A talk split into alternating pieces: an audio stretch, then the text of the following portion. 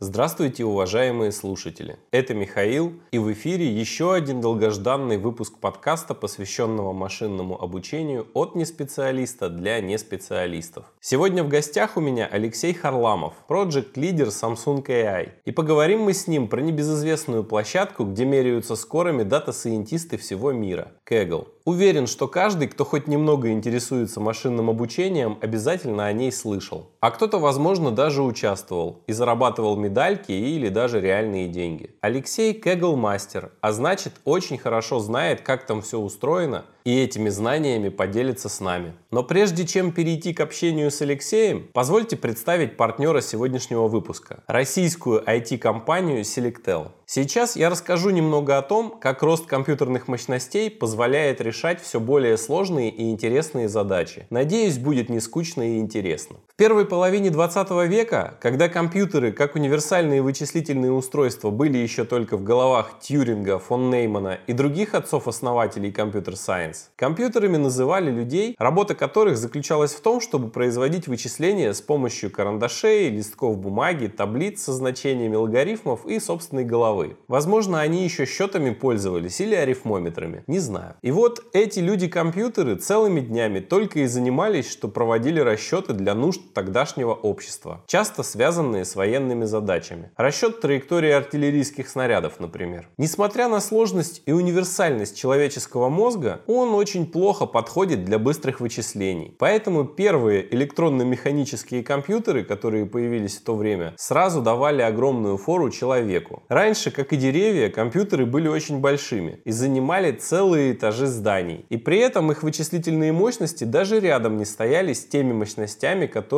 каждый из нас сегодня носит в кармане или сумочке. Например, первый компьютер, который был полностью механическим, мог выполнить две операции с плавающей запятой в секунду, что по производительности равнялось работе примерно 10 компьютеров людей. А сейчас рядовой смартфон работает в сотни миллиардов раз быстрее. Это большое число внушающее уважение. А знаете, как был открыт известный всем специалистам в НЛП закон Ципфа? Это тот, который говорит о том, что частота встречаемости слов больших текстах обратно пропорциональна их рангу. Ну или если говорить о конкретных примерах, то второе по частоте слова встречается в текстах примерно в два раза реже первого. Третье в три раза реже первого в этом списке. Или самое частотное слово встречается в текстах в 10 раз чаще, чем десятое и так далее. В общем, группа исследователей взяла знаменитое произведение Джеймса Джойса «Улис», напечатала его на больших листах бумаги, затем вручную разрезала на отдельные слова, потом также вручную рассортировала эти слова на кучки одинаковых слов, потом брали чистые листы и наклеивали на них эти слова, чтобы было удобнее считать. Потом опять же вручную считали, сколько каких слов получилось, и уже потом проводили вычисления и выискивали закономерности. Такая работа заняла месяцы. А сейчас любой аналитик проделает подобную работу за несколько минут. А если все было подготовлено заранее, то и вообще за несколько секунд. Или есть еще один небезызвестный закон, закон Бенфорда, который говорит о вероятностях появления первых цифр в числах из самых разных областей. Ну то есть, если мы возьмем, например, все города страны и запишем численность их населения, то единица в качестве первой цифры будет встречаться примерно в 30% случаев, двойка в 17%, тройка в 12% и так далее. Я очень впечатлился, узнав о законе и сначала не мог понять, почему он работает, пока не погрузился глубже. Если кратко, там дело все в том, что большинство процессов, происходящих в мире, имеют экспоненциальный характер. Это, как помните, знаменитая легенда о мудреце-изобретателе шахмат, попросившем в награду у правителя, который восхитился игрой, одно зернышко пшеницы на первую клетку шахматной доски, два зернышка на вторую, четыре на третью и так далее, удваивая количество зерен на каждую следующую клетку. Смеющийся с незадачливого изобретателя великой игры правитель не подозревал, что вписался в кабалу, по которой ему предстояло выплатить 1,2 триллиона тонн зерна. Для понимания масштаба этого числа, это примерно в 1800 раз больше, чем мировой урожай пшеницы за год в современном мире. Или вот такой еще интересный факт. Если бы была какая-то возможность складывать лист бумаги сколько угодно раз. Я помню, смотрел ролик на ютубе, где реально с помощью гидравлического пресса лист бумаги удалось сложить в 9 раз. А мировой рекорд вообще, по-моему, 12 раз. Так вот, если бы можно было складывать бумагу больше раз, чем в реальности, то как вы думаете, какой высоты будет лист, сложенный пополам 42 раза. Я сам обалдел, когда узнал. Такая стопка, ну а точнее нить из молекул листа бумаги, будет высотой до Луны. Ну или правильнее сказать длиной. Вот она, мощь экспоненциального закона, усложняющая нам вычисления настолько, что все возможные комбинации расположения шахматных фигур на доске не просчитаны до сих пор и не будут просчитаны еще долго. Так вот, про закон Бенфорда. Заметил его появление сначала в конце 19 века астроном Саймон Ньюком. Он обнаружил, что книги, содержащие логарифмические таблицы, истрепаны там, где содержатся логарифмы чисел, начинающихся с единицы, и целы для чисел, начинающихся на 9. И повторно он был обнаружен физиком Фрэнком Бенфордом в 1938 году. А мне стало интересно получить подтверждение закону Бенфорда самому. Я просто наугад надергал из интернета разных датасетов, быстренько их вычистил и прогнал через простейшую функцию, считающую первые цифры в числах. Это были датасет с численностью населения городов, потом датасет с численностью владельцев ДМС и еще какой-то там, уже не помню. И из всех этих датасетов получился классический график, демонстрирующий закон Бенфорда. У меня все исследование заняло не больше часа. С ростом компьютерных мощностей растут и наши возможности, как исследовательские, так и пользовательские. И те задачи, которые еще несколько лет назад казались вычислительно сложными, теперь обыденно решаются методом грубой силы. Или брутфорсом, как говорят программисты. Потому что мощностей хватает. А когда мощности еще и сочетаются с оптимизированными алгоритмами, мы и получаем state-of-the-art модели, которые удивляют нас своими возможностями. Я чуть выше говорил, что когда-то компьютеры были большими, подразумевая, что сейчас они маленькие. Но вот это не совсем так. Маленькие — это наши пользовательские компьютеры. А для сложных и больших вычислений суперкомпьютеры также могут занимать целые здания. И такие уже в карман не положишь и домой не притащишь. И доступ к ним, как и когда-то в начале второй половины 20 века, строго по записи в очередь. Компания Selectel, ведущий провайдер облаков и IT-инфраструктуры в России, дает хорошую возможность получить доступ к мощностям любому, кому интересно попробовать что-то вычислительно сложное. Модельки, например, погонять интересные, гипотезы проверить быстрее, требующие больших мощностей, молекулы посчитать каких-нибудь лекарств, к сильному ИИ попытаться приблизиться. Есть, кстати, такое мнение, что больших прорывов в области искусственного интеллекта можно будет ждать, когда компьютерные мощности приблизятся к мощностям человеческого мозга и выйдут за их пределы. На базе собственных дата-центров Selectel теперь доступна аренда NVIDIA DGX A100. Это мощный суперкомпьютер для решения задач машинного обучения искусственного интеллекта и обработки данных. DGX лежит в основе нескольких суперкомпьютеров в рейтинге топ-100. Сейчас в Selectel можно протестировать оборудование абсолютно бесплатно. Достаточно заполнить заявку и описать свою задачу. Вообще это суперкомпьютер мощностью 5 петафлопс с 8 графическими процессорами NVIDIA Tesla A100 и 1 терабайтом оперативной памяти. Я говорил, что современный смартфон работает в сотни миллиардов раз быстрее первого компьютера. Так вот, 5 петафлопс это аж в 2,5 квадриллиона раз быстрее. А квадриллион это, между прочим, 10 в 15 степени. Или по-другому миллион миллиардов. Не слабо, правда? Переходите по ссылке в описании и оставьте заявку на бесплатный тест DGX A100 в Selectel. И спасибо, что послушали интеграцию. А теперь давайте послушаем мастера Кагл Алексея Харламова. Алексей, привет! Большое спасибо, что согласился поучаствовать в подкасте. Очень рад. Да, всем привет. Большое спасибо, что позвали. Рад присоединиться. Ну и по старой доброй русской традиции расскажи, пожалуйста, немного о себе. Меня зовут Алексей Харламов. Я пришел в машинное обучение сколько уже, наверное, лет 5-6 назад. Началось все того, что я поступил на ПМИ ФКН, Высшей школы экономики, где, собственно, узнал про то, что есть такое направление. До этого я о нем вообще даже не слышал и собирался стать программистом, пойти в ЭТМО, например. В целом, это и плюс, и минус, потому что это одна из первых программ, которая в России предназначена именно для подготовки кадров в машинном обучении. Она была разработана с нуля, и мой набор был, кажется, вторым, который эту программу тестировал. Но, опять же, здесь есть и плюсы, и минусы, потому что программа было не настолько хорошо отполированы, возникала куча всяких проблем организационных, но тот материал, который давался, он был более подходящим для того, чтобы готовить именно людей, которые занимаются машинным обучением. Параллельно этому я работал сначала в Яндексе, в последнее время я работаю в качестве проект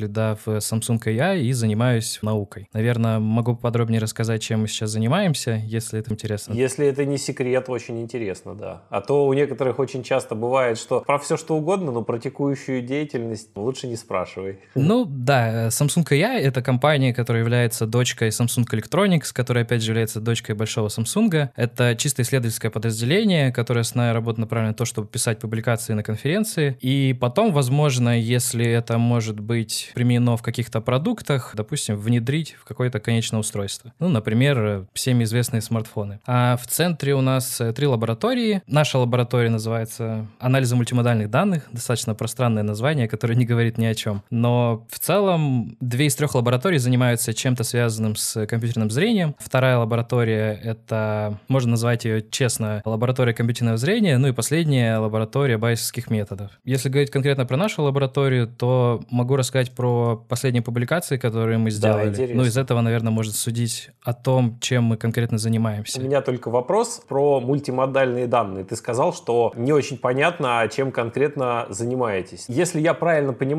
вот человек, например, своими пяти органами чувств как раз воспринимает эти самые мультимодальные данные, да, то есть то, что он видит, то, что он слышит, то, что он там осязает и так далее. По большому счету, если мы возьмем какой-нибудь видеоролик, да, то это по сути тоже мультимодальные данные, потому что в нем есть звуковая составляющая, в нем есть видеоряд какой-то, в нем есть, если там есть лица, то face recognition какой-нибудь, pose recognition и так далее. Это я вот правильно понял или немножко не то? Да, все правильно, потому что на самом деле все, что нас окружает, на самом деле это мультимодальные данные. Практически любой объект мы видим, мы его слышим, мы его можем потрогать, мы его можем понюхать. То есть, по сути, лаборатория занимается анализом всего.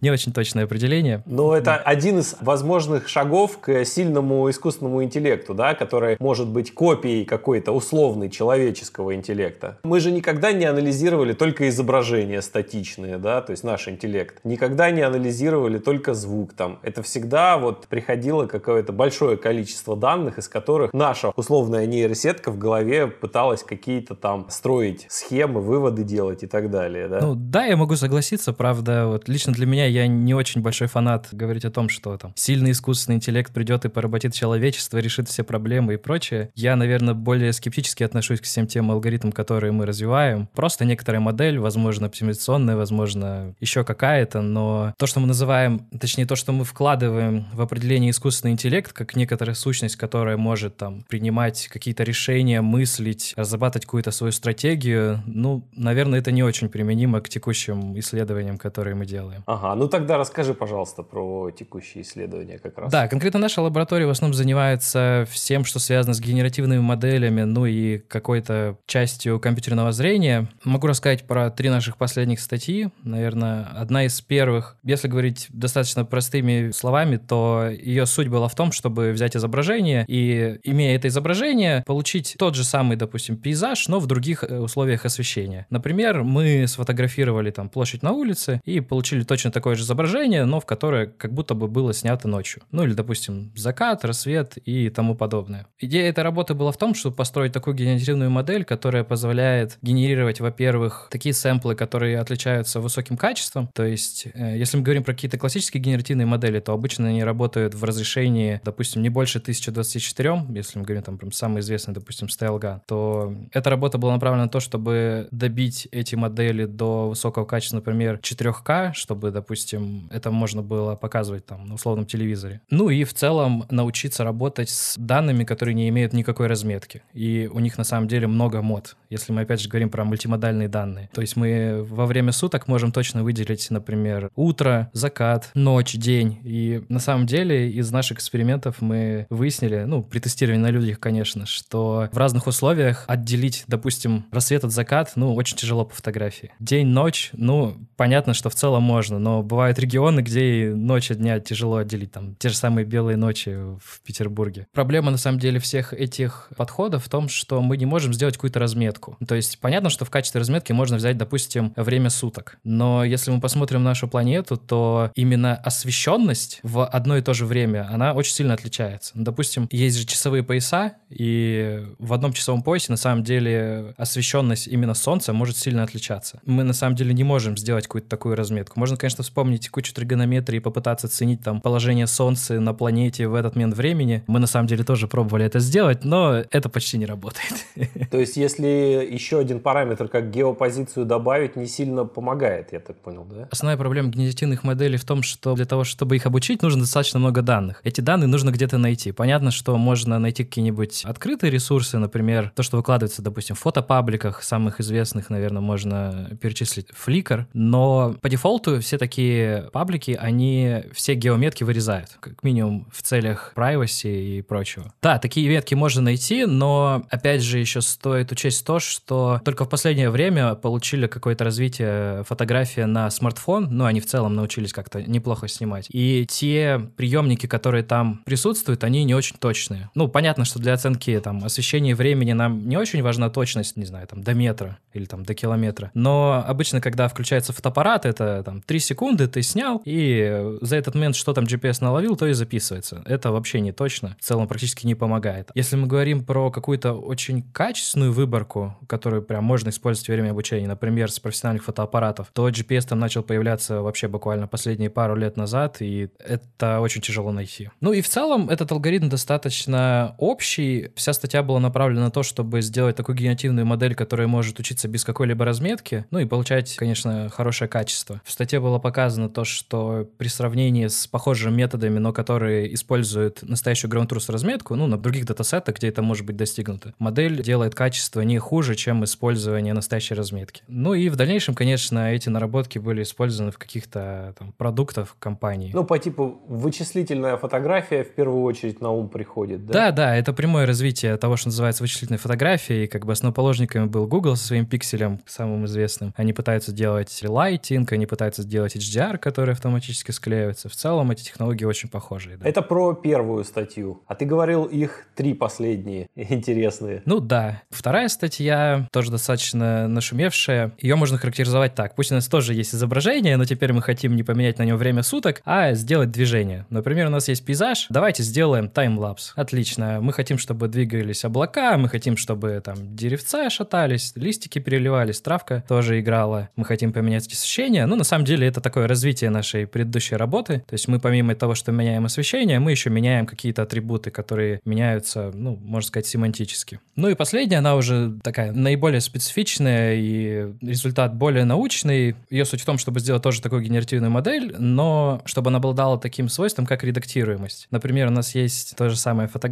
но мы на ней хотим поменять конкретно вот это дерево. И была построена такая генеративная модель, которая позволяет это делать. Она основана на такой архитектуре, как StyleGAN, достаточно известный от NVIDIA. И на текущий момент это state of the art на генерации на определенных наборах данных. В целом, из того, что опубликовано это все, на текущий момент в основном мы занимаемся какими-то 3D-представлениями, 3D-рендерингом, 3D-нейрорендерингом, дифференцируемым рендерингом и прочее. Ну и генеративными моделями в частности. То есть, если что, работа интересная, да, приходите устраиваться. Да, конечно. Причем в моей команде прямо сейчас открыто несколько вакансий. Если кому-то интересно, всегда welcome. Мы будем только рады людям. Ну супер. Хорошее начало. Обычно мы это на концовочку оставляем, а тут с корабля на бал, как говорится. Ну, зайдем с козырей. Да, зайдем с козырей. Алексей, в общем, я изначально тебя позвал для того, чтобы поговорить про площадку Kaggle. У меня очень давно есть желание сделать выпуск об этой площадке, потому что это, ну как вот, есть какая-нибудь область, да, и у нее есть какие-то обязательные атрибуты. Вот для области машинное обучение Kaggle это такой вот некий обязательный атрибут, который с ней все время в сопутствии находится, да, и не поговорить про Kaggle в рамках того, когда рассказываешь о машинном обучении в какой-то момент, ну, это как бы было бы не очень правильно. И я давно вынашиваю эту идею с кем-нибудь пообщаться. И вот я встретил на просторах Ютуба, откуда я, собственно, черпаю в основном свои знания, твое выступление, твой доклад, и мне он очень понравился своей структурированностью, своей полнотой, что мне вот захотелось еще и для тех, кто больше получает информацию из подкастов, вот, захотелось тебя пригласить, чтобы эту тему обсудить. Поэтому, собственно, давай на тему Kaggle и пообщаемся. Да, наверное, стоит более широко рассказать, что такое Kaggle, для тех, кто, может быть, не слышал об этом. Это площадка, которая проводит соревнования. Сейчас она принадлежит компании Google, которую купила буквально, может быть, год, может быть, два назад. До этого это было частной компанией. Целью в том, чтобы проводить соревнования. Их не очень много. Обычно это 3-4 активных соревнования, каждый из которых идет примерно пару месяцев. Таким образом, проводя эти соревнования, компаниям, которые хотят получить какие-то нетривиальные результаты, предоставить возможность получить ответы от комьюнити, собственно. Со всего мира люди пытаются решать одну определенную задачу, которая нужна организатору этого соревнования, и выбрать из него лучшее, что вообще может придумать сейчас человечество. Зачем это в целом нужно? Понятно, что есть компания, которая хочет решить какую-то свою задачу, которая, возможно, не получилось решить собственными средствами. Опять же, есть люди. Почему люди должны участвовать? Ну, конечно же, давайте тем, кто хорошо решит эту задачу, дадим какие-то призы. Какие призы могут быть? Призы, наверное, можно поделить на две части. Те, которые дает платформа Kegel чисто от себя, как участнику соревнований. Ну и те призы, которые выдает организатор. От Kegel обычно можно видеть медали, либо Kegel поинты, что, наверное, важнее, если ты следишь за своим рейтингом. От компании обычно это денежный приз, но иногда бывает и что-то вещественное. Например, NVIDIA очень любит давать свои видеокарты, какие-то научные организации любят приглашать людей на свои конференции. Давай небольшой исторический экскурс. Если ты как бы знаешь, как она появилась, да, для чего, какие были там первые соревнования, как сообщество вообще это восприняло, вот как-то как с чего все начиналось, можешь немножко рассказать? Это хороший вопрос. Начиналось это уже достаточно давно. Платформе Kegel, наверное, порядка уже 10 лет. Ну, точно я сейчас уже не вспомню. И, наверное, это начиналось как аналог такой платформы, где можно соревноваться в решении конкретных задач, которые посвящены машинному обучению. Почему вообще нужна была отдельная платформа? Почему это нельзя было проводить там условно на топ-кодере, на CodeForces, либо еще где-то? Потому что специфика этих задач очень сильно отличается. Обычно решение на соревновательного программирования — это какой-то контест, который идет там примерно 4 часа, тогда как на Кегле задача машинного обучения, ну, в целом не может быть решена за 4 часа, потому что модели, которые учатся, обычно занимают дольше. Ну и отдельная специфика того, что набор данных нужно предоставить, нужно предоставить какие-то вычислительные ресурсы, потом это решение нужно как-то проверить. Вопрос, как его проверить, на самом деле, он до сих пор развивается. Но я думаю, что это все подстегнуло развитие Кегла как соревновательной площадки именно отдельно от обычного программирования, поскольку здесь есть ну, достаточно большая специфика. Скажи, пожалуйста, вот был такой конкурс Netflix Prize, да, из которого, собственно, когда-то выросли первые крутые рекомендательные системы. А как-то с Кеглом это вообще связано? Я просто вот не очень помню, кто из них раньше появился. Наверное, Netflix Prize или нет? Netflix Prize, возможно, был раньше. Насколько я помню, до Kegel вообще самым известным таким соревновательной платформой был KDD. Он такой считался самым, наверное, престижным. Но по большей части после появления Kegel они все вымерли и перешли на использование Kegel внутри себя. Ага. Я своим историческим контекстом сбил тебя с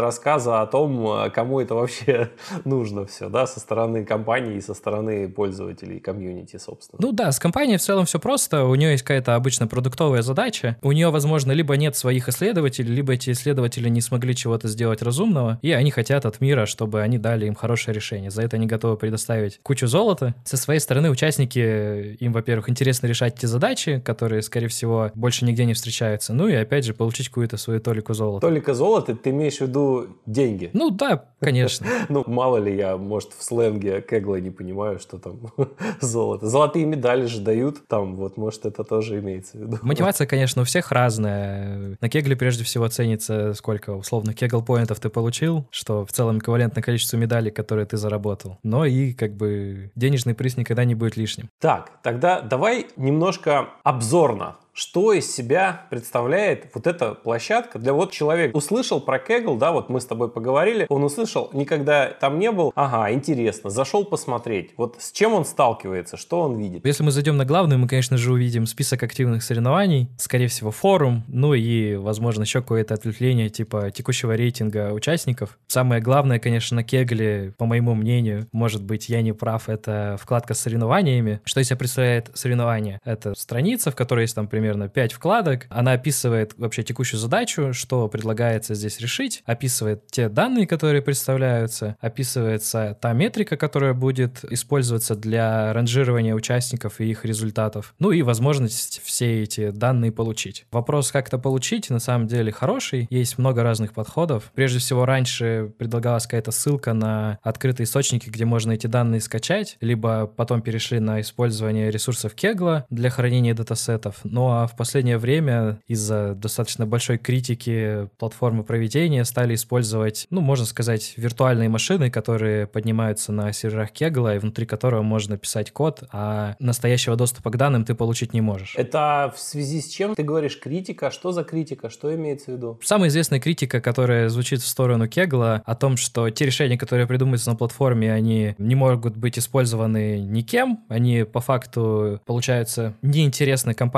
компании-организаторы, потому что они их не могут внедрить. Они получаются слишком сложными, они получаются невоспроизводимыми, они получаются неподдерживаемыми. А для того, чтобы решить все эти проблемы, компания Kegel придумала, по сути, свою платформу с нуля и предлагает свой аналог, можно сказать, Jupyter ноутбуков, которые запускаются на их серверах. И они предоставляют доступ к данным, но как-то скачать или еще что-то с ними сделать ты не можешь. Это все, во-первых, предотвращает то, что у каждого участника разное количество предоставляемых ресурсов, достаточно специфическая история для конкретной ML-соревнований, потому что ну, в классическом соревновательном программировании все устройства, которые у тебя есть, это твой мозг, и больше тебе помочь ничего не может, кроме твоего товарища. А здесь, ну, достаточно хорошо влияет то, сколько ресурсов ты имеешь. Это прям пропорционально тому, сколько экспериментов ты можешь поставить и насколько сложные модели ты можешь обучить. С этим по-разному пытаются бороться, но одним из самых последних достижений это соревнование, которое называется kernel соревнования, и здесь предполагается подготовить вот свой kernel, который запускается на платформе.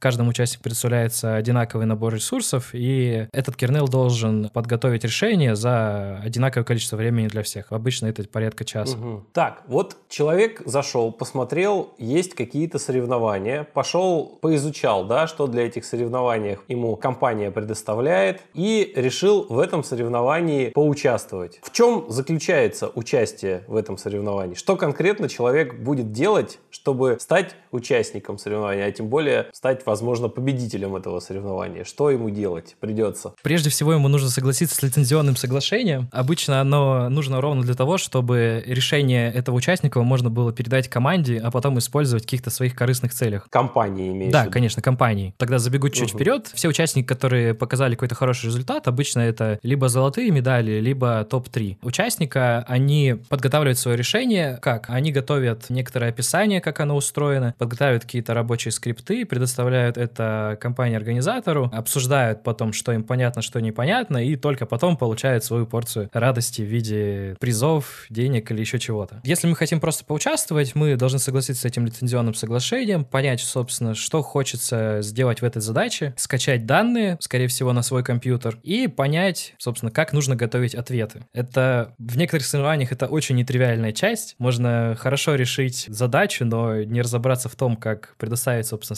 свое решение. Окей, мы разобрались с данными, мы поняли, как решать эту задачу, мы подготовили какие-то свои ответы. Ответы обычно это либо файл CSV, либо еще какой-то. Он заливается на платформу, и этот файл по выбранной метрике в соревновании как-то ранжируется выдается, допустим, какая-то циферка, описывающая качество этого решения. Все, теперь у нас есть список участников, называемый лидерборд. Теперь мы должны занять первую в нем строчку. Все, меняем наше решение, готовим новые ответы, заливаем их на платформу, ждем, пока станем первыми. Маленький рецепт, как достичь успеха. Я понял. Значит, вот смотри, для человека, который, в принципе, понимает, что такое машинное обучение, и сам тренировал модельки, и знает, какие задачи бывают, ему объяснять, какие задачи могут быть на платформе, может быть, и не надо. Да, но вот человек, который со стороны, Расскажи, пожалуйста, какие вообще задачи на платформе бывают? Что это за задачи? Ну, что конкретно нужно решать? Для чего строить модели? То есть конкретные примеры приведи, пожалуйста. Ну, если мы говорим со стороны машинного обучения, то прежде всего, наверное, все машинное обучение можно поделить на несколько частей. Ну, первое — это задача классификации. У нас есть какой-то объект, и у нас есть конечный набор типов, и мы хотим понять, какому, собственно, типу этот объект принадлежит. Например, мой любимый и в целом машин learning комьюнити, у нас есть фотографии, мы хотим найти из них них котиков. Все, котики — это наш класс, мы пытаемся для каждой фотографии назначить метку. Это котик. Помимо классификации на какой-то заранее предпочитанный набор классов, мы можем делать задачу регрессии. Задача регрессии как бы не имеет какого-то конечного набора меток, она пытается предсказать какую-то, ну, можно сказать, меру. Допустим, мы хотим предсказать погоду завтра. Это будет какое-то непрерывное число. Все, мы это число предсказываем. Ну и обе этих задачи являлись представителями методов обучения с учителем. То есть под учителем здесь понимается то, что у нас есть какой-то ответ на эту задачу. То есть мы точно для каждой картинки, например, можем сказать, это котик. Но в задачах машинного обучения это происходит не всегда, и иногда мы не можем сказать, что изображено на этом снимке. Например, самый любимый пример для задач без учителя, наверное, можно сказать, что является классеризация. И таким ярким представителем, который любят в банке, это вычисление фрода. Что такое фрод, наверное, сказать достаточно тяжело, ну, делают какие-то махинации. Но используя методы, которые не имеют разметки, можно попробовать понять, какие транзакции, скорее всего, являются нормальными, а какие, скорее всего, нет. Наверное, они как-то очень сильно отличаются от обычных. Ну и перечислив все вот эти задачи, можно, конечно, перейти к тому, как это устроено на платформе. И обычно задачи участники делят на такой набор, как табличные, то есть к нам приходит датасет, он представляет из себя набор, скорее всего, CSV, в котором есть для каждого примера набор, там, допустим, значений. Он может быть представлен там Excel-таблицей, если будет понятнее. И у каждого там есть какой-то свой ответ. Для этого типа соревнований есть какой-то свой набор стандартных классических методов, которые их решают. Но и параллель всему этому можно провести как соревнования, которые не имеют каких-то структурированных данных. Например, соревнования на глубокое обучение. Та же самая классификация котиков на изображении, она, ну, по сути, не имеет своей разметки. Картинка — это не структурированный набор данных. Как расположен этот котик, мы понять не можем. Ну и, собственно, методы, которые с ними работают, очень сильно отличаются. Но достаточно редко, кажется, раз в год на Кегле проходят соревнования по классическим алгоритмам. Обычно такие-нибудь оптимизационные задачи. Их любят проводить под Новый год в качестве развлечения. Например, берется какая-нибудь NP-сложная задача, и участнику предлагается сделать самое лучшее решение, которое укладывается какие-то либо ограничения. Например, вот кажется, то ли в прошлом, то ли позапрошлом году была задача формирования наилучшего набора подарков для Санты. Это все было приурочено к Новому году, и участники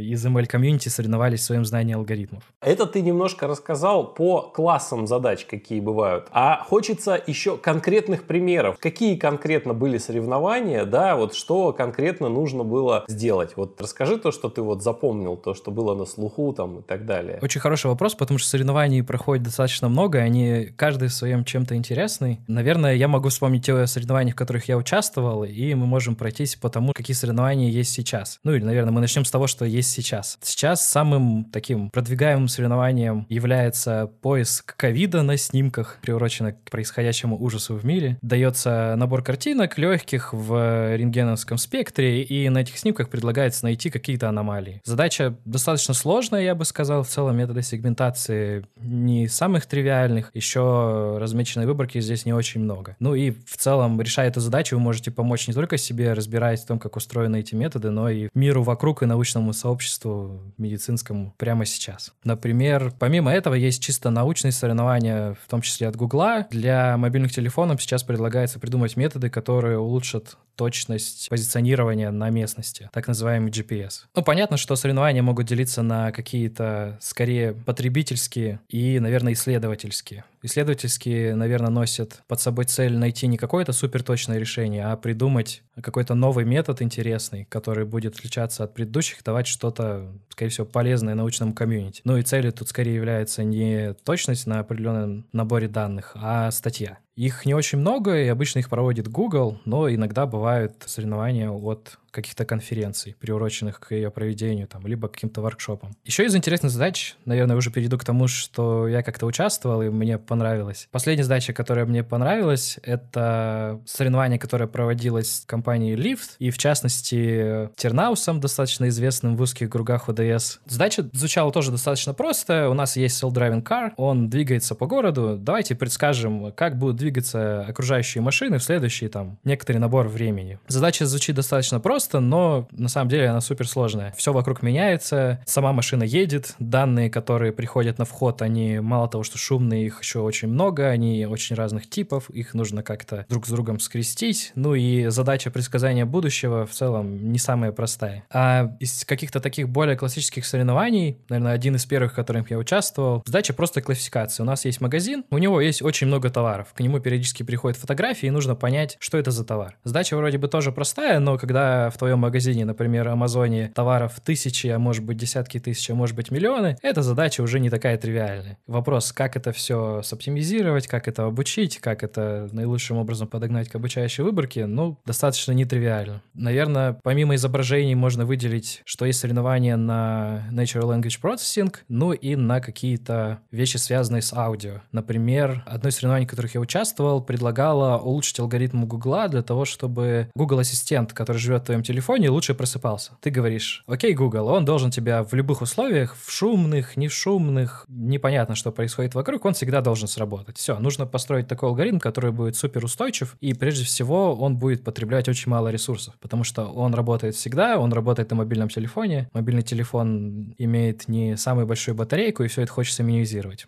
Ну и участникам предлагалось построить такой алгоритм, который будет решать эту задачу с ограничениями на размер модели при условии того, что качество очень высокое. Такое не самое частое условие на кегле, обычно никаких ограничений нет. С одной стороны это хорошо, с другой стороны, наверное, нет. А скажи, пожалуйста, вот ты кегл грандмастер, есть такое громкое слово, да? Вот что оно значит? Расскажи, пожалуйста. Ну, пока я мастер, для того, чтобы достичь грандмастера, нужно сделать еще одну золотую медаль. А что в целом значит эти все звания? Ранги, наверное, можно их... Ну, звания, да. Ну, это скорее твой некоторый прогресс, сколько соревнований ты выиграл и насколько хорошо ты в них участвовал. А эти звания обычно выдаются по мере того, сколько медалей ты зарабатываешь. Медалей на платформе Kegel обычно три: золотая, серебряная и бронзовая. Золото обычно от 3 до 10, серебра, ну, может быть, сотни, а бронзовых уже может быть до тысяч мест за каждую медаль, в зависимости от того, в какой команде ты участвовал и какое место у тебя было, начисляются кегл-поинты. Кегл-поинты — это некоторые производные от всех параметров, которые я сказал, и все эти кегл-поинты нужны для того, чтобы отранжировать участников в общем. То есть понятно, что люди участвуют в разных соревнованиях, скорее всего, не пересекающихся друг с другом, но какую-то общую мерилку того, кто круче в мире, хочется иметь, и складывая все вот эти кегл-поинты, делается какой-то общий рейтинг. Чтобы стать грандмастером, сколько надо золотых медалей? Кажется, первое звание... Сейчас, сначала идет звание новичка. Новичок тебе дается, когда ты только регистрируешься. Потом есть звание эксперта. Я могу ошибаться,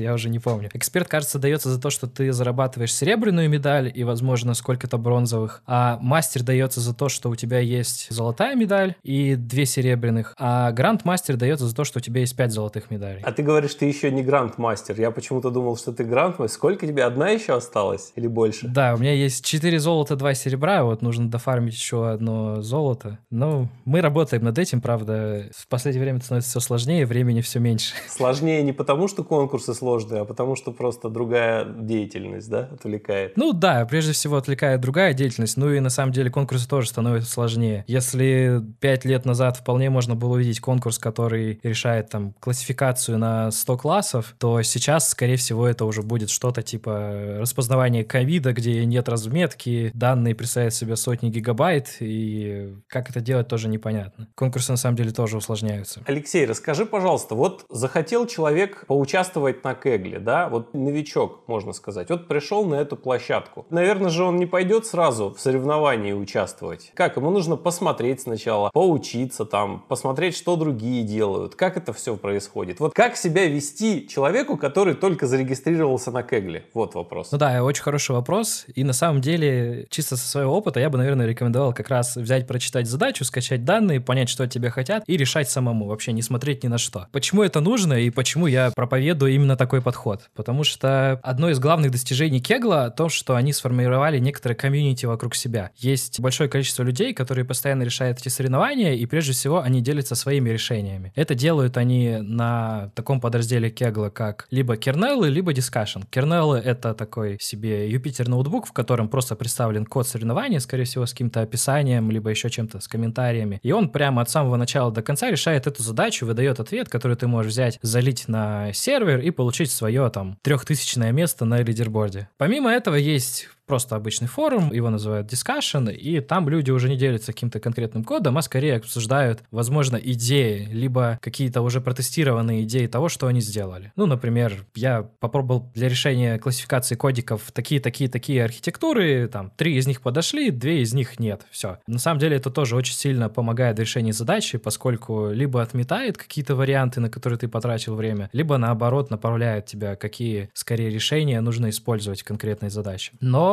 у этого есть, на мой взгляд, некоторый минус. Когда ты читаешь чужие решения, ты очень сильно смещаешься в те мысли, которые они использовали во время своего решения. То есть там использовать определенный набор архитектур, там определенные наборы там функций потерь, еще чего-то. Может быть, как-то специальным образом готовить данные. А когда ты решаешь задачу самостоятельно с самого начала, то, скорее всего, ты придумаешь что-то уникальное, что присуще только тебе, потому что все участники на Кегле очень разные, у всех бэкграунд разный. Возможно, ты обладаешь каким-то domain knowledge, который тебе поможет прямо сейчас взять и зайти на топ-1 этого соревнования, а, возможно, у кого-то таких знаний нет. А уже после того, как ты построил свое решение, может быть, упершись в потолок, не имея каких-либо вариантов для развития, можно пойти на форум, можно пойти почитать конкретные решения других участников, и, скорее всего, ты с вероятностью 100% найдешь что-то, до чего ты либо не догадался, либо не попробовал, либо даже не думал вообще мыслить в ту сторону. Это вот то, что ты рассказал, мне очень сильно напомнило знаменитый эксперимент на когнитивные искажения,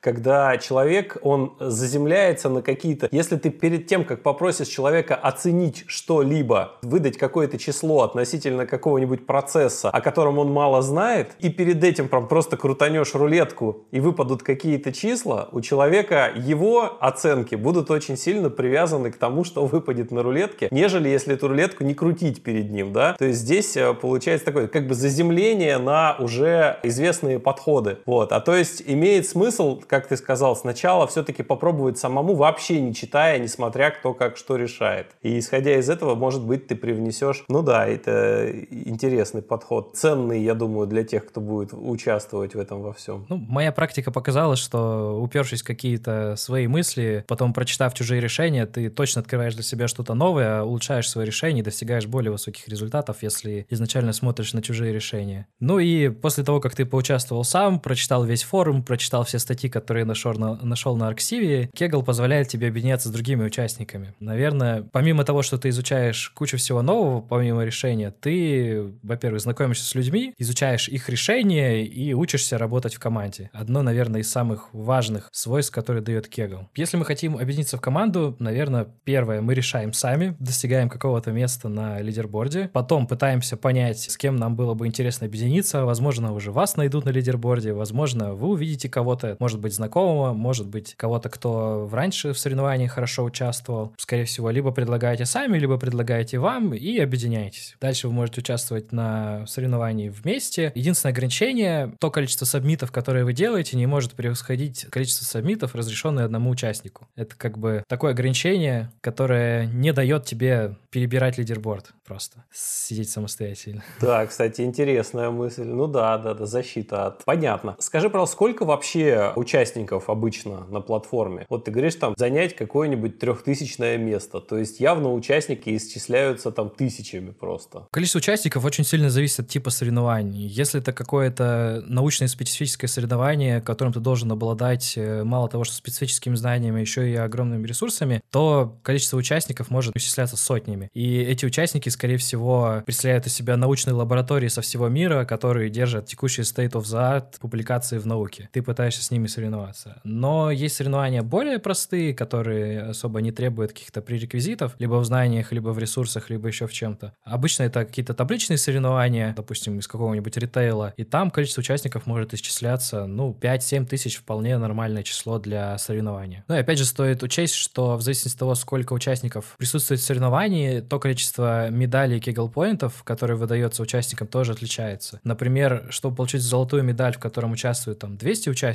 нужно войти в топ-3. Если в соревновании участвует 5000 человек, то и золотых медалей будет тоже больше. Может быть 10, 15, 20. Бывает по-разному. Скажи, пожалуйста, а вообще зарабатывать на кегле можно? То есть, как это, есть же люди, которые зарабатывают покером, например. Кто-то шахматами там зарабатывает. А можно зарабатывать на кегле? Наверное, можно сказать, что да, потому что ничто не мешает. Можно точно вспомнить Селима Сефербекова, который в одном из недавних конкурсов занял первое место и выиграл, кажется, 700 тысяч долларов долларов после налогов, возможно, чуть больше. А это соревнование, насколько я помню, длилось год и было одно из самых денежных. Он вполне на этом заработал. Но обычно средний чек на все соревнование порядка 100 тысяч, где первое место дается там порядка 50. Ну и занять первое место далеко не тривиально. Не буду сравнивать, конечно, с вероятностью выиграть в покер, но от того, что ты на этом заработаешь, близко к нулю. Как и в любой лотерее. Кстати, опять же, если мы говорим про лотереи, специфика задач машинного обучения такая, что даже сделав в целом все правильно, распределение данных на той выборке, которую ты видишь на лидерборде, и та, которая будет учитываться для финального скоринга, на самом деле может очень сильно отличаться. И, например, можно вспомнить соревнования от Мерседеса, где, кажется, нужно было просегментировать фотографии автомобилей на изображениях. Он был очень известен тем, что после окончания соревнования произошел очень лютый шейкап, ну, то есть место на лидерборде, который ты видел до конца соревнования, очень сильно отличалось от того, которое ты видел после того, как соревнование закончилось. Ну, и в частности, типа, первое место на паблике улетело там на двухтысячные места в привате. Соответственно, тот, кто был там на тысячном месте, перешел на первое. Все это еще раз уменьшает вероятность того, что ты что-то выиграешь. А почему так получилось? Это просто люди приберегли решение до самого конца соревнования, зная уже, что оно радикально лучше, да? И чтобы на лидерборде не палиться с этим решением.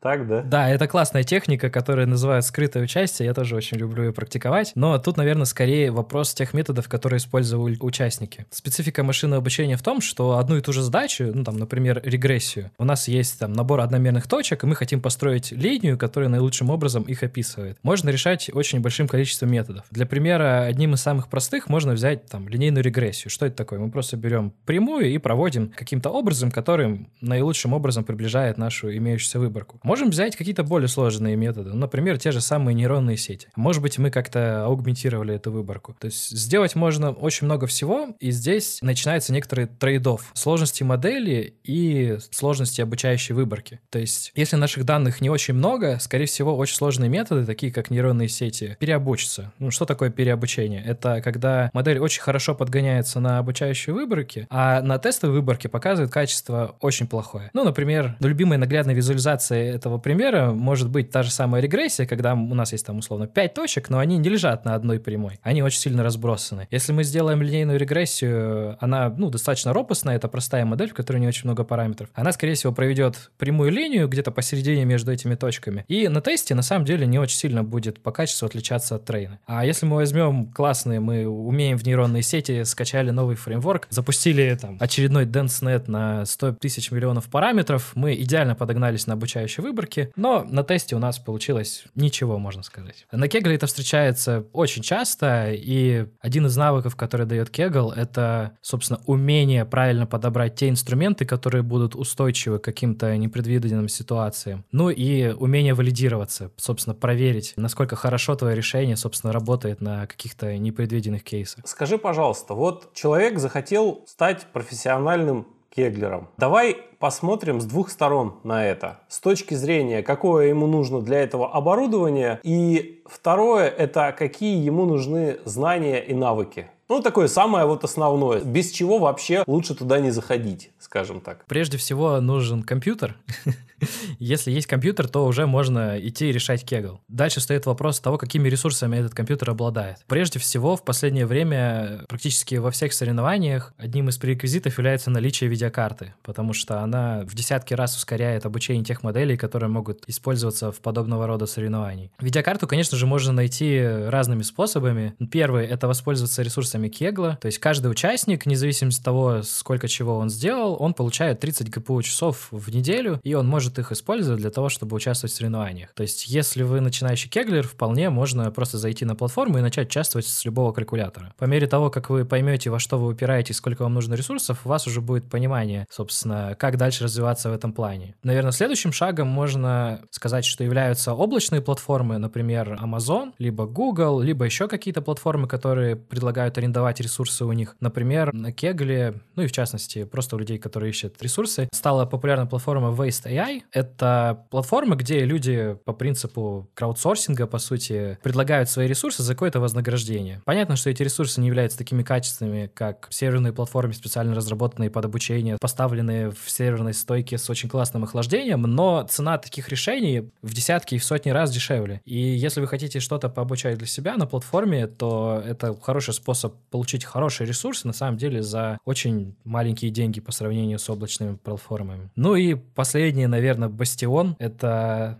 сбор железа или кластера у себя дома, либо в какой-то серверной стойке, но это уже, наверное, можно сказать, удел профессионалов. Он мало того, что требует больших первоначальных вложений, но на самом деле, если вы решили заниматься кеглом именно профессионально, он очень быстро окупится, потому что скорее всего, стоимость обучения трех месяцев нон-стоп на АВС будет эквивалентна стоимости Ригу, которую поставить у себя под ногами, который стоит там, ну, может быть, несколько миллионов. То есть в какой-то момент имеет смысл вкладываться и в свое оборудование, если этим заниматься профессионально. Так, а скажи, пожалуйста, вот чтобы достичь чего-то вот значимого на Кегле, примерно так, понятно, что точно тут не оценить, все зависит от конкретного человека, но, допустим, мы говорим, чтобы человек, послушав нас, сразу понял, э, не, у меня столько времени нету, я этим даже не буду заниматься. То есть я профессионалом не стану, так, может, зайду поиграюсь, но профессионально туда не буду стремиться. Вот сколько времени человеку в день, ну или в неделю, давай оценим, нужно тратить на платформу, чтобы действительно там стать заметным и чего-то достичь? Ответ в целом прост. Все время, которое есть, нужно потратить кеглу. Но если мы говорим не про какие-то там супер высокие места, ну, про хороший результат, который занимает там, допустим, серебряную медаль на лидерборде, не очень там, низкая, может быть, даже в каких-то призах, то несколько часов каждый день, наверное, это минимум. Как минимум, потому что другие участники делают сильно больше. Чем бы ты ни занимался, всегда найдется китаец, который делает это круглые сутки. От этих китайцев нигде не избавишься. Это точно. То есть по железу немножко понятно, по времени понятно, теперь по знаниям, которые нужны и навыкам для того, чтобы принимать участие. Ну, прежде всего, нужно хоть как-то программировать. Прежде всего, наверное, на платформе Kaggle используется Python. Сильно реже применяются какие-то специфические языки, там, C++ либо R, но обычно 99% это Python. Нужно понимать, как он устроен, какие-то базовые вещи, уметь работать с какими-то базовыми библиотеками, типа градиентных бустингов, может быть, scikit-learn, самый любимый всеми machine learner ами, ну и иметь навыки какого-то анализа данных. То есть нужно понимать, что из себя представляет датасет, нужно уметь строить какие-то классические тесты, графики, еще что-то для того, чтобы понимать, собственно, что за данные тебе пришли. После этого нужно нужно просто брать и решать задачи, читать форумы, читать тот код, который пишут другие участники и развиваться. То есть Kaggle — это платформа прежде всего по развитию. Те задачи, которые там даются, они обычно ну, не решены другими участниками, либо еще в целом где-то в мире, и поэтому соревнование на Kaggle — это скорее исследование, как можно решить конкретную задачу. Ну и вопрос, сколько знаний у тебя уже есть для того, чтобы решить эту задачу, он очень сложный. Есть эксперты, которые занимаются какими-то конкретными направлениями, например, на Kaggle очень часто любят проводить Google соревнования по сегментации. И вопрос, сколько знаний в решении задач сегментации у тебя, ну, он очень сложный. Нужно сидеть, читать статьи, разбираться в существующих библиотеках, там, существующих датасетах, еще о чем-то. Но самый действенный способ просто брать и решать. Скажи, пожалуйста, какая вот мотивация, что мотивирует людей вообще посвящать время этой платформе? Ну, то есть мы уже выделили. Иногда это можно, как сказать, денег,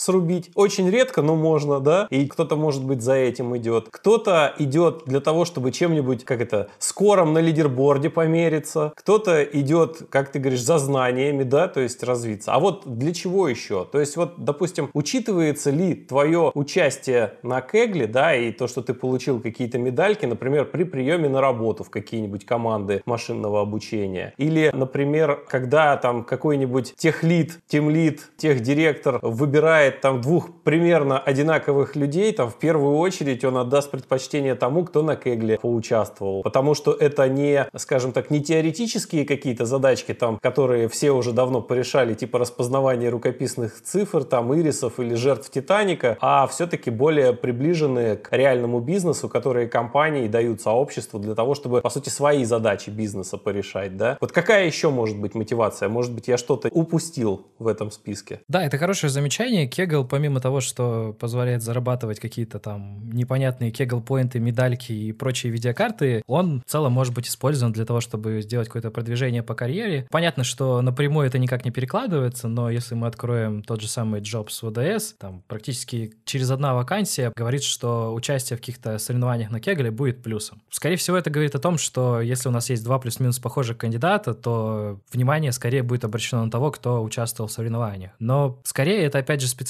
машинного обучения в том, что если мы говорим про обычное классическое программирование, очень часто людей ищут просто на гитхабе. Какие-то рекрутеры сидят на гитхабе, смотрят, какой код пишет человек, там, open source, и предлагает какие-то возможности. А с Machine Learning комьюнити это сделать сильно сложнее, потому что такой уникальный код практически никто не пишет. Библиотеки скорее разрабатывают разработчики, а Machine Learning комьюнити скорее их применяет. И какой-то научной ценности этот код, скорее всего, не имеет. А вот то, какое решение рождает этот код, может быть, на Кегле, либо точно так же выложен на гитхабе, это уже другой вопрос. И Kegel — это хорошая площадка для того, чтобы показать, что как специалист, возможно, в своей области, ты действительно умеешь решать задачи. Ну и в частности, медальки могут это показывать рекрутерам, либо собеседующим тебя людям. Но, опять же, не стоит на это надеяться, что если вы там выиграли пару медалек, вас с руками оторвут куда угодно. Нет, так не работает. Это просто еще один сигнал, помимо каких-то ваших знаний, которые вы показываете на собеседовании, о том, что вы хороший специалист. Помимо этого, я еще хочу сказать, что вообще есть э, такие направления работы либо исследований, где опыт в Кегле очень ценится. Например, первая работа, где я был, это Яндекс, отдел назывался «Качество поиска», и, по сути, вся его задача заключалась в одном Kegel Competition просто сделать поиск лучше. И подходы очень тоже были близки. Помимо этого, кеглеров очень любят финансисты, потому что те задачи, которые решают, допустим, предсказание там, цены акций там, через какой-то промежуток времени, тоже очень похож на Kegel, потому что неважно, какие ресурсы ты используешь, главное выжить получше качество. Если твой торговый алгоритм решает эту задачу на одну десятую процента лучше, чем другие, ты зарабатываешь очень много денег. Ну и помимо этого в последнее время развивается такое направление, как AutoML. Почему-то комьюнити считается, что кеглеры понимают, как собирать либо использовать алгоритмы, и они разрабатывают фреймворки для того, чтобы люди, которые не обладают какими-то специфическими знаниями машинного обучения, могли, ну, по сути, на автомате получать хорошее решение. Наверное, одним из первых, кто начал таким заниматься, было H2O. У них, по сути, открыто построена реклама на то, что они нанимают лучших гранд-мастеров, которые делают их HTML. Ну и у нас в России в последнее время этим начал заниматься Сбербанк. А можешь немножко поподробнее, как это все выглядит? То есть, я понимаю, AutoML — это когда у тебя модель, по сути, сама подбирает свои параметры наилучшим образом. Но ведь тебе все равно эту модель изначально как-то надо выбрать или что? Вот как это работает? Можешь немножко раскрыть? Я не очень понимаю. То есть у тебя есть данные на входе, это твоя какая-то там выборка, не знаю, там, неважно, а с учителем, без учителя, просто выборка. И тебе нужно получить какой-то скор на выходе. Ведь AutoML, он, по сути, вообще устраняет вот человека, который эту модель будет создавать. По сути, AutoML и создает эту модель уже, которая из данных на входе получает скор на выходе. А участник-то здесь где тогда? Я вот чего не пойму. Ну, наверное, стоит разделить двух участников. Тот, который пытается решить какую-то свою задачу с помощью методов машинного обучения, и того, кто разрабатывает, собственно, эти методы. Особенностью этих методов является то, что они предназначены для тех, кто, ну, совершенно ничего не слышал про машинное обучение. У нас есть, там, не знаю, банк на 100 тысяч человек, и у нас есть операционистка, в которой там пришло 5 типов кредитов. Она вообще не представляет, что там для табличек нужно использовать там какие-нибудь бустинги, а для картинок сеточки. Вот, она просто дает эти данные некоторому черному ящику, а он ей возвращает классные ответы. Ну и в среднем для людей, которые не разбираются в том, что происходит, это хорошее решение, потому что он дает как бы средний результат, который не может быть достигнут такими людьми без каких-то специфических знаний. Но понятно, что если вы разбираетесь в каких-то особенностях этих алгоритмах или еще чего-то, скорее всего, вы результат покажете сильно лучше. Ну и команды, которые разрабатывают такие решения, они пытаются уменьшить этот gap между специалистами и не специалистами. Но и на самом деле AutoML или поиск архитектур — это не только вещь для не специалистов, но может быть применена и специалистами. Например, Google в последнее время развивает такие технологии, как Neural Architecture Search. Вы понимаете, что у вас есть там какой-то набор данных, вы понимаете какие-то свои архитектурные прайеры, и вам нужно просто подобрать такой набор параметров, который наилучшим образом работает. Такого типа алгоритмы могут решать и подобного рода задачи. Но очень большим минусом всех этих алгоритмов является то, что они требуют колоссальное количество ресурсов. Если мы говорим про Google, они, конечно, могут себе этого позволить, они даже предоставляют такие сервисы по подписке, но если вы какая-то маленькая компания, которая хочет гресерчить миллионы миллионов архитектур, ну, наверное, пользоваться ими не стоит. Выгоднее будет нанять маломальский специалиста, который плюс-минус делает что-то адекватное. Который уже заранее отсечет явно не правдоподобные варианты, да, которые AutoML просто в тупую перебирать будет. Ну, да. Так, скажи, пожалуйста, вот смотри, вот кто-то становится профессионалом, погружаясь в область сразу. Просто ему область интересна, он туда погрузился, смотрит, что там происходит, что-то пробует, что он умеет, у него не получается, он идет читает, опять пробует, опять не получается, опять там и так далее, и так далее. Это один, да, подход изучить что-то новое, стать специалистом, стать профессионалом. А другой подход – это, например, понять, из каких частей состоит задача, которую нужно решать. Каждую часть проработать теоретически, потом практически, получить какой-то примерный алгоритм, который более-менее уже потом можно будет применять для решения живых задач. Если мы говорим про второй подход, есть ли какой-то алгоритм, какой-то курс, не знаю, может быть, какой-то туториал, да, по тому, как стать, ну, условно говоря, как стать грандмастером Kaggle. Если ты будешь делать вот это, вот это, вот это и вот это, то с определенной долей вероятности ты через определенное время станешь грандмастером. Вот есть что-нибудь такое? Ну да, как бы комьюнити уже сформировало такие подходы. И, наверное, самым известным, в том числе продвигаемым кеглом, на Курсере является курс How to win a Data Science Competition. Его разработал команда из гранд-мастеров под руководством, кажется, Димы Ульянова,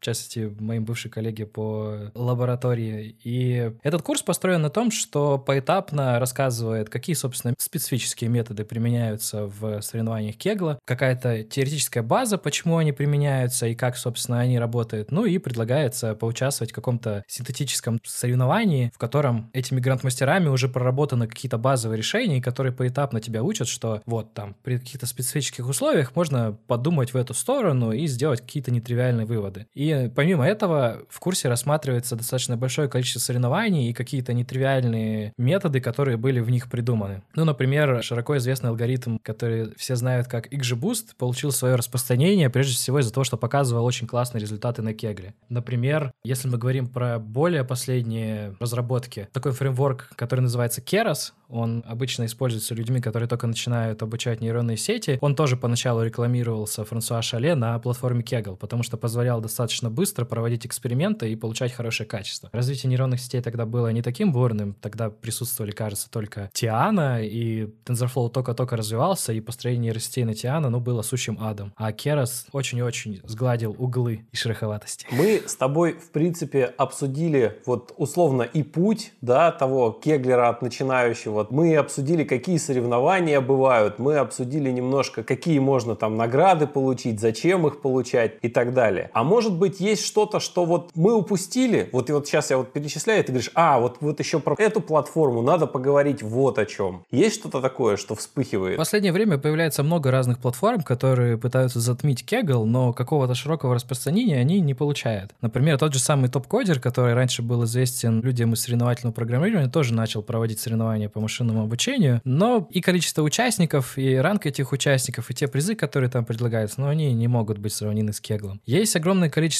индийских площадок, китайских площадок, даже русскоязычные кеглеры периодически пытаются туда заходить, скорее для того, чтобы пофармить какие-то призы, но какие-то серьезные участники туда обычно не заходят. Ну и их специфика в том, что они нацелены на какую-то свою узкую аудиторию, ну и пользуются ими не настолько приятно, как Кегл. А скажи, пожалуйста, вот компании устраивают соревнования для комьюнити, да, пытаясь решить какую-то свою задачу. А насколько часто вот эти решения потом действительно уходят в прод? Они просто используются как некий пиар по этой компании, как некий, просто как некое привлечение внимания к себе, к задачам, которые они решают, и поиски, возможно, сотрудников для этой компании. Вот именно как вот решения именно потом уходят в прод или нет? Вообще это сложный вопрос, потому что то, как распоряжается компания решением, которое им предоставили, ну, это обычно под НДА захотят они его нарядить или нет, это большой вопрос. Но, допустим, если мы вспомним тот же самое соревнование от лифта, то можно посмотреть, что решения участников, которые показали на лучший результат, на самом деле, ближайшие полгода точно так же показали лучший результат на воркшопах конференции, вылились в статьи, и на самом деле, там, может быть, еще через полгода-год все эти идеи будут применены текущими компаниями в развитии своих продуктов. Ну, практически гарантированно. Скорее всего, прям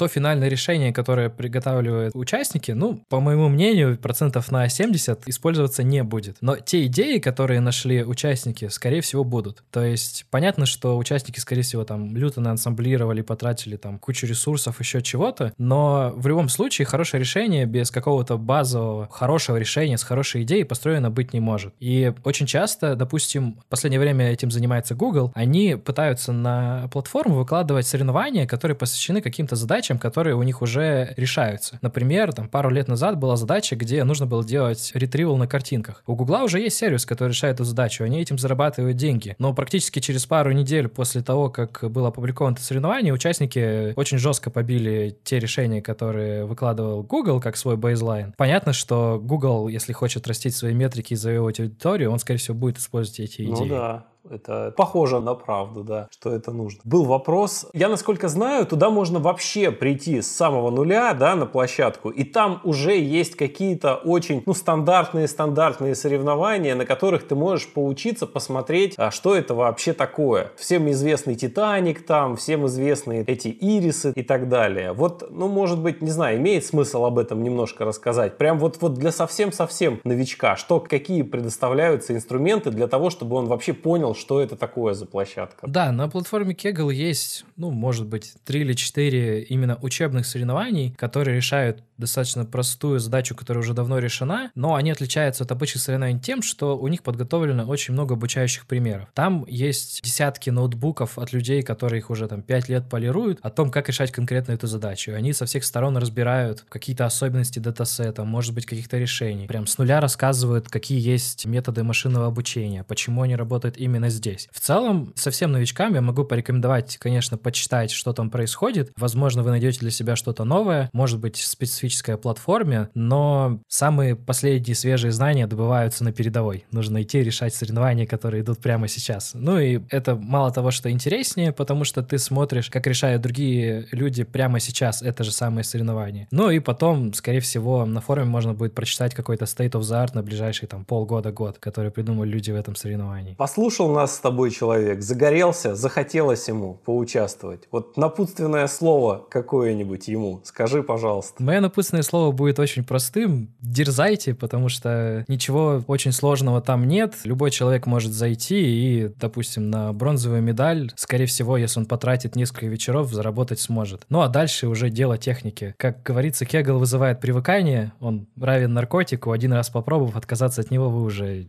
не сможете. Слушай, достаточно классное завершение, но может быть вдруг еще что-то мы упустили и будем потом вспоминать о том, что вот еще надо было об этом поговорить немножко. Наверное, я бы хотел добавить чисто от себя. Обычно, когда идет обсуждение кегла, одна из самых главных ошибок, которые делают новички, которые, если ты не участвуешь в соревнованиях, ну, непонятно, как изучить, вопрос формирования команды. Очень часто можно зайти в тот же самый Kegel Crackers. Кстати, если вы хотите участвовать в соревнованиях и еще не участвуете в этом этом обсуждении, у меня для вас плохая новость. Вы должны это сделать. Когда они начинают решать соревнования, они еще даже не зарегистрировались на платформе, не подтвердили лицензионное соглашение, не скачали данных, они начинают писать одинаковые посты. «Здрасте, меня зовут Вася, я хочу поучаствовать в соревновании, давайте объединяться в команду». Нет, на платформе Kegel устоялось и принято, что так не делается. Мало того, что это занимает кучу лишних постов на форумах, где можно рассказать что-то интересное, так еще и мотивация от участия таких людей непонятна понятно. Очень часто, практически в каждом соревновании можно найти примеры, когда очень умные, там, начитанные, может быть, ранее очень часто участвующие в соревнованиях люди говорят, что вот, давайте объединимся, но не показывают никакого на самом деле результата. А потом соревнование идет месяц, у них начинаются свои проблемы, там, семья, учеба, работа, наводнение, потепление, и люди просто не открывают кегал и теряются. Но вы уже объединились с ними в команду. Так не работает. Если вы хотите сделать команду и дальше занять что-то действительно действительно серьезное, сначала вы показываете результат, а потом объединяетесь с теми, кто достиг примерно такого же. После этого вы уже сможете продвигаться как-то дальше. Ну и опять же, смотреть, кто там первый на лидерборде и спамить ему миллион сообщений о том, что я хочу в твою команду, ну, наверное, тоже не стоит. Наверное, наша комьюнити не очень часто грешит этим, но индийское сообщество очень любит таким заниматься. Возьмите меня в команду, ну понятно. Алексей, слушай, ну классно То есть я думаю, что для тех, кто мало знаком с этой площадкой, ты сегодня открыл целый новый мир рассказом, да, и человек, который этой темой вообще в принципе интересуется, но он просто обязан просто сейчас дослушать подкаст до конца и просто после этого побежать регистрироваться на площадке, смотреть, что там происходит и зарабатывать свои первые медальки. Большое тебе спасибо. Было очень интересно. Да, рад был поучаствовать. Спасибо большое, что позвали. Надеюсь, что кому-то это будет интересно, и он зайдет и прямо сегодня зарегистрируется на Кегле и начнет побеждать. Спасибо. Пока-пока. Ну что ж, надеюсь, вам понравился выпуск с Алексеем. И если это так, вы можете помочь подкасту, поддержав его оценкой и комментарием в Apple подкастах. Также ставьте лайки ВКонтакте, Яндекс Музыке, Ютубе, пишите комментарии в Кастбоксе или заходите на Patreon. И не забывайте подписываться на телеграм-канал «Стать специалистом по машинному обучению». Скоро услышимся. Пока-пока.